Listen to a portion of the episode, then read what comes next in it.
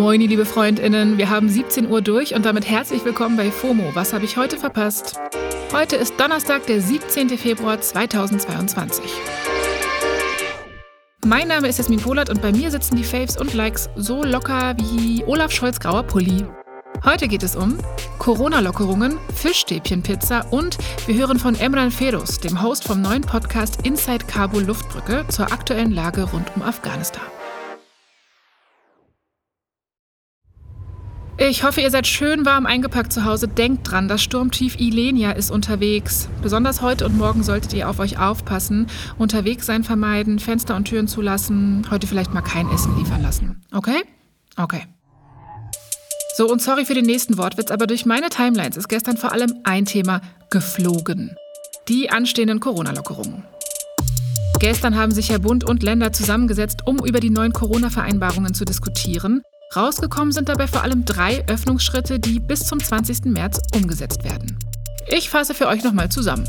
Ab sofort gilt, Kontaktbeschränkungen für Geimpfte und Genesene fallen weg und die Zugangskontrollen im Einzelhandel und teils Museen, Tierparks und Co. werden zurückgefahren. Ab 4. März öffnen zum Beispiel die Clubs mit 2G-Plus-Regel. Hotel- und Gastronomiebesuche sind wieder mit 3G möglich. Ab 20. März entfallen alle, wie Sie es nennen, tiefgreifenden Schutzmaßnahmen, wenn die Situation in den Krankenhäusern das zulässt. Das gilt zum Beispiel für die Homeoffice-Pflicht. Maskenpflicht und andere Basisschutzmaßnahmen, so heißt das, bleiben erstmal. Ob aber eine OP-Maske reicht oder es FFP2 sein muss, das entscheiden die Länder. Auf Twitter ging es danach obviously rund, so wie immer zu dem Thema. Die Meinungen variierten in meiner Timeline von Wie kann man solche Öffnungsschritte verantworten? zu Was denn für Öffnungsschritte? Also alles wie immer. Corona-Lockerungen sind das eine, aber eine wirklich schockierende Neuerung war gestern eine Ecke weiter in der Timeline zu finden. Dr. Oetker hat auf Twitter verkündet, dass es bald eine neue, besondere TK-Pizza geben wird. Und zwar die Pizza Bastoncini di Pesce. Eine Pizza mit Iglo-Fischstäbchen. Das müsst ihr erstmal verdauen, ich weiß, aber es stimmt offenbar.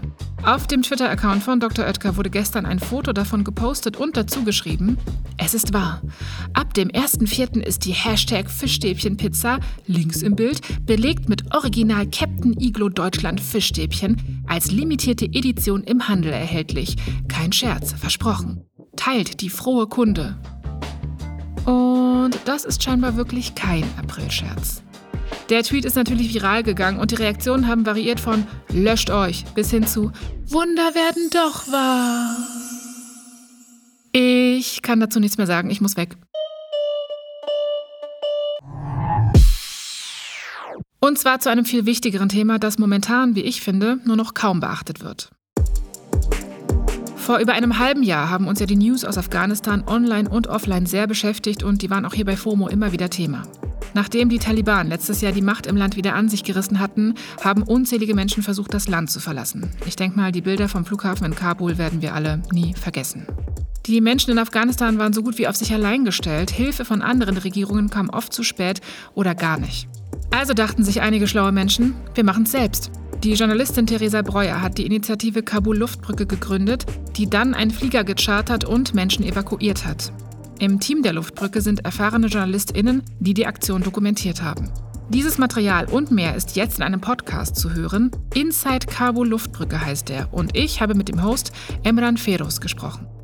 Emran, du bist ja Afghanistan-Experte, Autor und Kriegsreporter. Du kennst dich also aus. Gibt es denn trotzdem etwas, das dich in der Recherche zum Podcast überrascht oder sogar schockiert hat? Also es war für mich während der Recherche des Podcasts einfach nochmal überraschend und auch schockierend, dass hier tatsächlich so eine Privataktion plötzlich das machen musste, was eigentlich die Aufgabe von Regierungen war, nämlich Menschen da rauszuholen. Und das hat nochmal so vor Augen geführt, wie viel Deutschland und auch andere Staaten in Afghanistan verpasst haben. Ja, das Endresultat davon waren dann eben menschliche Schicksale, die man hautnah mitbekommen hat. Und jetzt auch äh, eben die ZuhörerInnen dann auch mitbekommen, weil das eben alles so hautnah ist. Man hört die Verzweiflung, man hört auch die Wut, man hört, man hört einfach alles. Und es hätte eigentlich nicht so weit kommen dürfen. Ja, Warum findest du, ist es wichtig, genau jetzt diesen Podcast zu machen?